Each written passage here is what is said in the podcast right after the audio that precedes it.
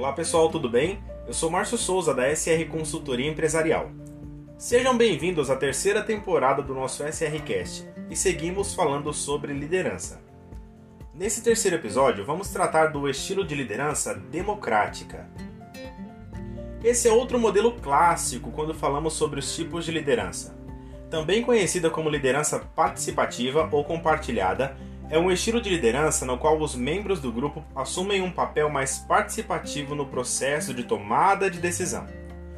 De acordo com Daniel Goldman, a liderança democrática é construída em torno da ideia de consenso e colaboração, o que cria um ambiente onde os colaboradores se sentem mais valorizados e comprometidos com os resultados da empresa.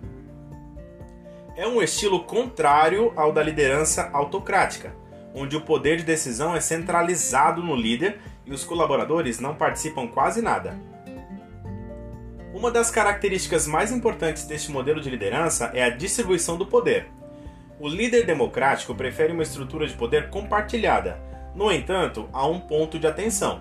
Isso não significa que cada decisão sempre deve passar pela aprovação do grupo. Dependendo das situações, existem decisões e procedimentos que precisam estar somente nas mãos do líder.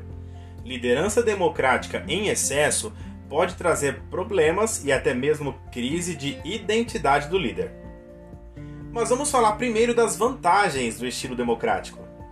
Entre as principais coisas positivas da democracia, temos o fato de que as decisões são mais assertivas, pois contam com a visão de mais de uma pessoa na equipe, clima organizacional é sempre muito bom, acolhedor, acessível e motivacional.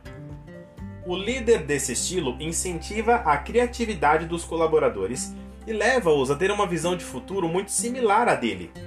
Para onde ele quiser ir, os parceiros também vão querer, porque passa a ser um objetivo comum. Agora, sobre as desvantagens, temos alguns pontos a considerar e observar bastante nem sempre a melhor ideia é escolhida, e isso pode trazer riscos à credibilidade do líder se ele tiver seus favoritos. Além disso, o fato de esperar a opinião de todos torna o processo de decisão mais lento. Outra coisa é que o líder democrático assume poucos riscos e costuma evitar conflitos, mesmo quando são necessários. Talvez o líder tenha muito mais experiência para tomar determinada decisão e esteja mais certo. Só que a equipe prefere outra coisa. Mas e se eles estiverem errados? O consenso nem sempre está certo, e conflitos são necessários para levar o time a pensar por pontos de vista diferentes. Embora a liderança democrática seja uma boa escolha, não deve ser usada em excesso, porque toma proporções que podem conduzir o líder ao descontrole. É sempre bom dosar e analisar bem todas as situações e aí, você se identificou com esse estilo de liderança?